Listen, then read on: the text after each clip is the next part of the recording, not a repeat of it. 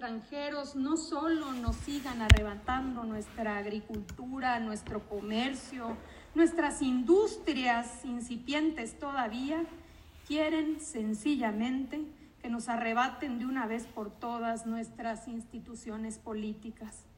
El diputado del Estado de México, Carlos Graciadas, aportó ideas para salvaguardar los derechos de los trabajadores y la importancia de definir una remuneración justa. El diputado por Guanajuato, José Natividad Macías, advertía que implementar el salario mínimo no era fijar una cantidad de dinero, sino un equivalente de recursos que alcanzara para que la gente pudiera tener alimentación, casa y placeres honestos para mantener a una familia.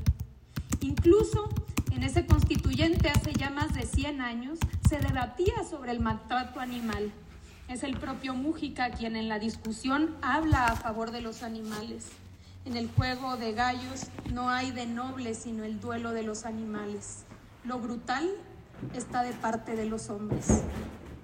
Ha pasado más de un siglo de aquel histórico momento, es cierto.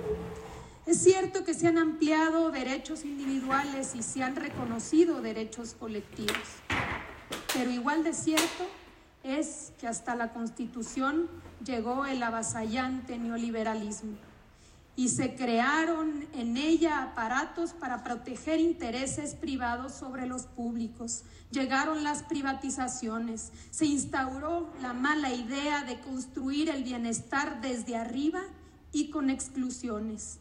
Se trastocó así el sentido social de la propia Constitución. Este es el retorno del pacto social que se aprobó en este teatro y que se convirtió en referente para el mundo.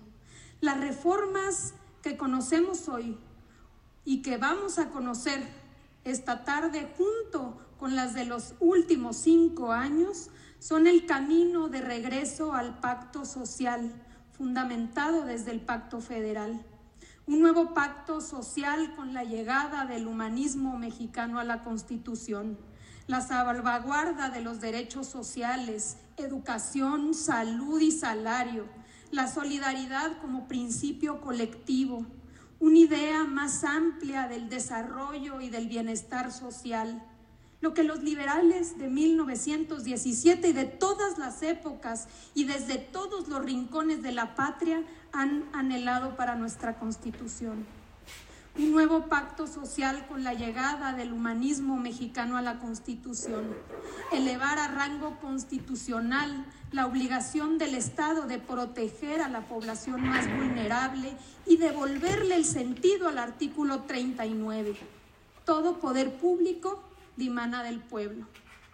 El humanismo mexicano es el derecho a ser feliz, a tener oportunidades y construir de forma libre nuestro proyecto de vida, a la inclusión desde abajo y para todos, al reparto equitativo de los esfuerzos y los bienes sociales, a consolidar y sostener una economía próspera que fecunde una sociedad más justa.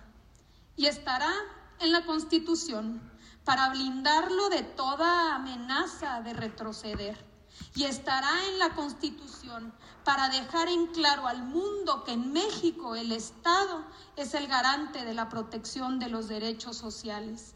Y estará en la Constitución para demostrar que la cuarta transformación tiene una concepción política de trascendencia histórica.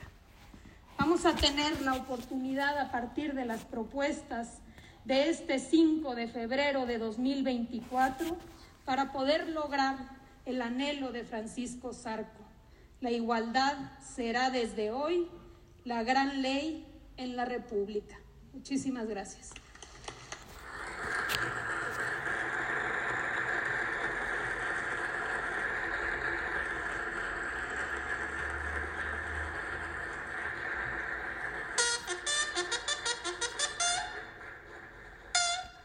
sientan.